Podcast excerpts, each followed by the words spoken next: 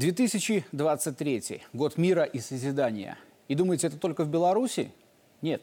Сейчас вся планета буквально озабочена, как создать мирный атом. Уж сколько копий сломано вокруг строительства белорусской атомной станции. С 2007 года, когда было принято решение о ее возведении, только ленивый не примерил на себя роль эксперта. И экономику считали, и экологию прорабатывали, да много всего.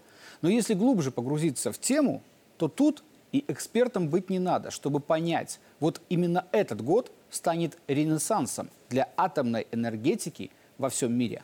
Дополним тему.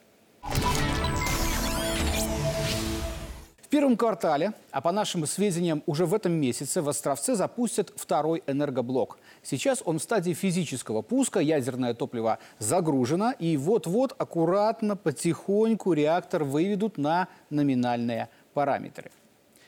Первый энергоблок уже функционирует, отдает полученное электричество в энергосеть. Не заметили? А он работает, что бы там кто ни говорил. И эффект есть. У каждой страны есть такой показатель – энергетическая самостоятельность. Это то, насколько государство может независимо от других обеспечить себя энергией. Так вот, 20 лет назад мы могли всего на 7%, сегодня на 22%. И здесь основная доля именно атомной станции, хотя не только. И местные виды топлива, та же щепа, и возобновляемые источники. Но больше других дает все-таки мирный атом. И все это на фоне ситуации с мировой энергетикой, а именно с поставками газа и нефти на Запад, который так хочет наказать Восток, что как та самая унтер-офицерская вдова, которая сама себя с упорством высекает. Но при этом тот же Запад думает, а что делать дальше? И выбирает атом мирный и созидание. Польша, побережье Балтики. Кто не знает, именно здесь находится атомная станция. Да, есть такая. Мощная, четыре блока, правда, строительство остановили в 1990-м.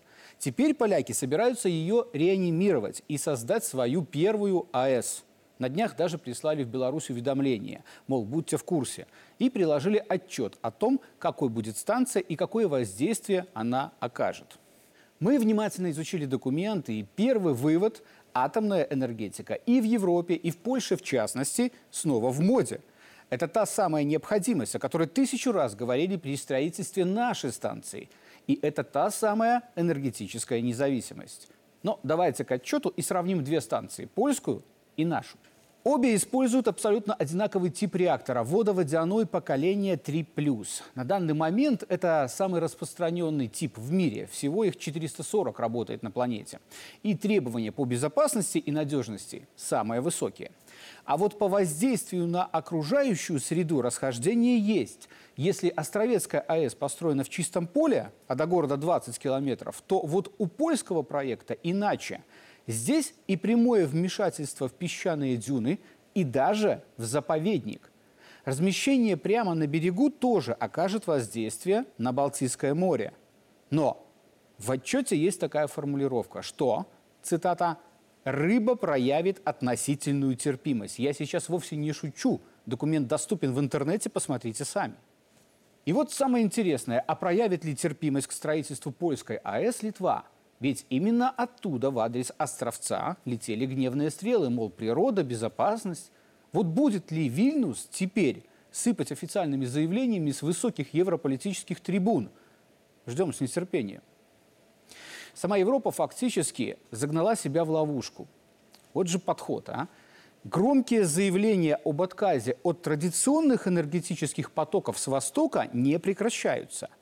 И при этом до сих пор Никто из западных стран не отказался от поставок ядерного топлива. Никто.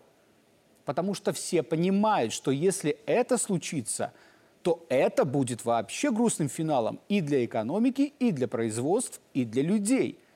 И никто восполнить такие объемы атомного топлива, помимо России, не сможет. Но знаете, что самое интересное?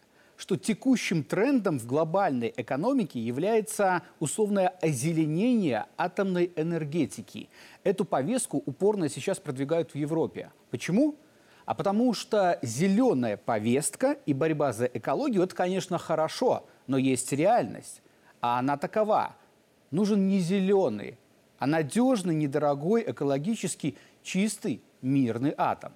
Радиация в умелых руках – это благо, так что самое время изменить отношение к мирному и созидательному атому. Ведь зеленее не будет. Дополнили тему.